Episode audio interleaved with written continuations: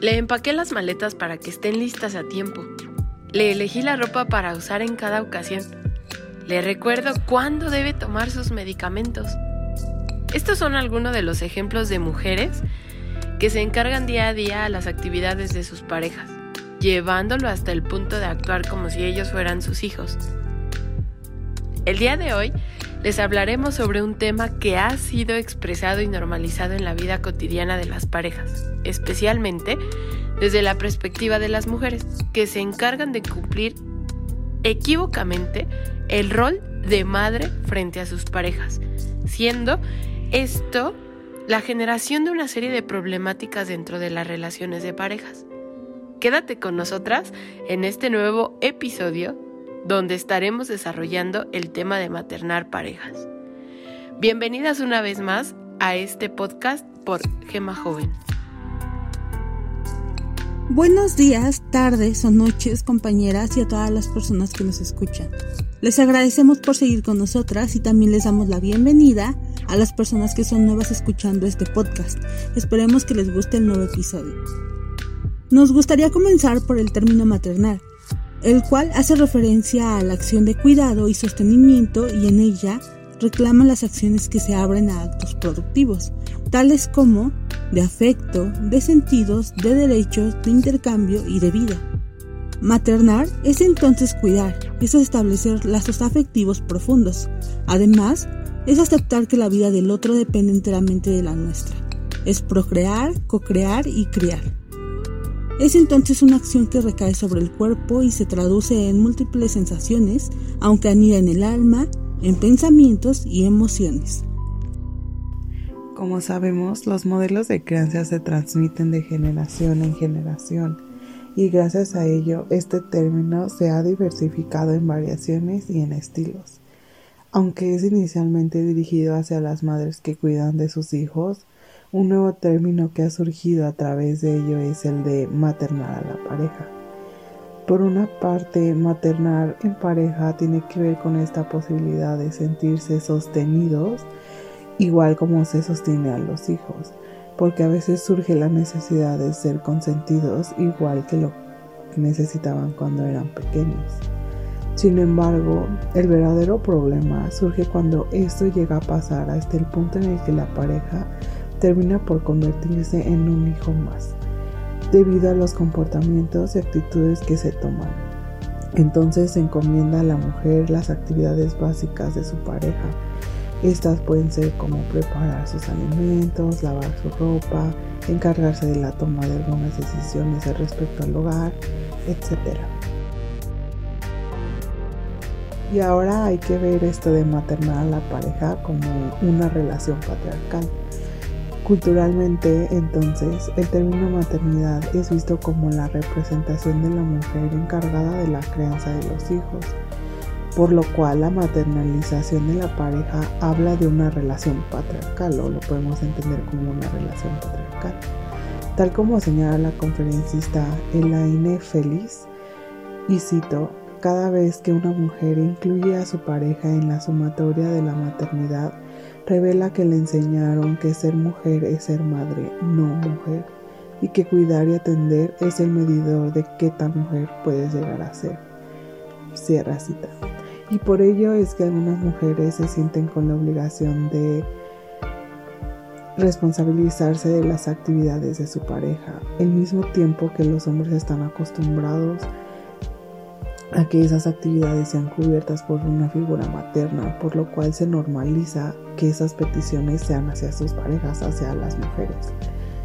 Y bueno, según algunos psicólogos de la Academia de la Facultad de Psicología de la UDP, comúnmente lo que suele ocurrir es que en relaciones donde el hombre es dependiente y la mujer muy fuerte, se empieza a generar desencanto por parte de ellas y esto influye en estereotipos de género porque tenemos en la cabeza la idea que un hombre es fuerte y no frágil y por lo tanto esto puede ser poco atractivo. Pero también porque este tipo de relación es muy patriarcal, aunque podemos pensar lo contrario porque se ve un hombre como más inseguro y una mujer con más poder. Lo que se esconde acá realmente es que ella queda atrapada en el cuidado de ese hombre el cual se transforma en una carga más, es decir, ya es otro hijo y junto con eso viene la culpa propia de la maternidad. Y ella podría querer zafarse de él, pero no puede porque no quiere hacer sufrir a ese hombre, porque en realidad no quiere hacer sufrir a ese niño. Entonces es algo muy, muy complicado, pero pues lo podemos ver desde este punto de vista. Claro, compañera, tienes toda la razón. Y justo por eso también considero importante hablar acerca de las características de los hombres que buscan una madre en sus parejas. El maternar a la pareja no debe seguir siendo normalizado, pues la sanidad o toxicidad de una relación así debe terminarse y trabajarse buscando el hilo inicial de aquel complejo de Edipo un término acuñado por el padre del psicoanálisis Sigmund Freud en su teoría de las etapas psicosexuales del desarrollo, para describir sentimientos de deseo de un niño por su progenitor del sexo opuesto y los celos y la ira hacia el progenitor de su mismo sexo. Básicamente se refiere a que el niño siente que está compitiendo con su padre por la posesión de su madre, mientras que una niña siente que está compitiendo con su madre por el afecto de su padre. Además existen teorías del apego que han hablado de que nuestro primer gran amor es la mamá. Este primer vínculo deja improntas y modelos de referencia que nos van a servir de guía para seleccionar y establecer relaciones significativas, especialmente en el caso de los hombres, que la elección de sus parejas está determinada por el lazo que los unió a sus madres, lazo que pudo haber sido amoroso y de presencia materna o de ausente y descalificante. Así es, compañera. Lo anterior nos podría llevar entonces a pensar que los hombres que buscan el rol de madre en su pareja suelen estar atrapados en el vínculo materno, en el sentido en que no logran su independencia emocional, y esto puede ser porque no tuvieron afectos nutritivos, protectores y formativos por parte de la madre. En ellos queda esa carencia y pues al momento de buscar una pareja tratan de compensarla con esa mujer. Es decir, desplazan el rol de mujer de su pareja para transformarlo en el de la madre. A pesar de que estos casos tienen explicaciones psicológicas en las que pareciera lógico este comportamiento, es fundamental saber que sí se puede modificar para tener relaciones más sanas. Sin embargo, debe ser un cambio en conjunto, no solo de una parte, sino de la pareja, para poder realmente generar cambios. Tal como señala la UDP, esta es una dinámica que se produce entre dos personas, no es un fenómeno que se da de forma unitaria. El hombre puede tener expectativas, necesidades y motivaciones de buscar en la pareja algo, pero también esa mujer hace el juego y complementa para que esto se dé o no se dé.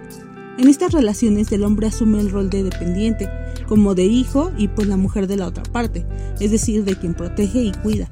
Pero si la mujer se niega a cumplir con este rol de madre con su pareja, la relación no va a funcionar. Es así como se tiene que generar un cambio desde el principio.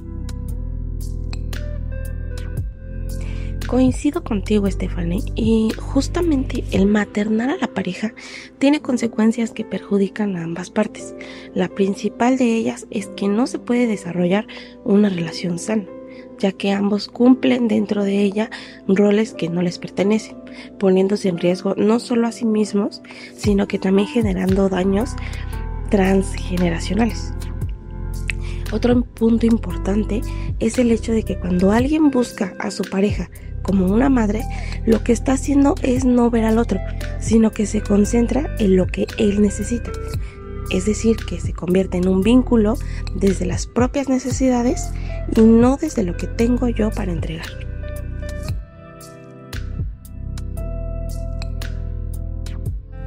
Para finalizar, considero que este último punto puede ser uno de los más importantes del capítulo. El hecho de maternar a la pareja trae consigo consecuencias más allá de las dos personas involucradas, por lo cual es fundamental evitar este tipo de relaciones que resultan dañinas tanto para la persona como para terceras personas. Así que considero es importante dejar de reproducir estos patrones culturales justo para generar un verdadero cambio. Esperamos que te haya gustado este episodio sobre maternar parejas y te invitamos a que visite nuestras redes sociales, pues a través de ellas compartimos información en materia de género. Además, contamos con diferentes servicios Solo contáctate con nosotras a través de Facebook y Twitter. Puedes buscarnos como Gema Joven. También te invitamos a compartir este podcast para que la cadena de información no se rompa y podamos generar un mayor impacto. Les agradeceremos mucho que compartan la información y también agradecemos el quedarse con nosotras y seguir escuchando estos episodios. Las esperamos las próximas semanas con un tema nuevo. Recuerden que esto es Feminismo para no feministas por Gema Joven. Hasta la próxima.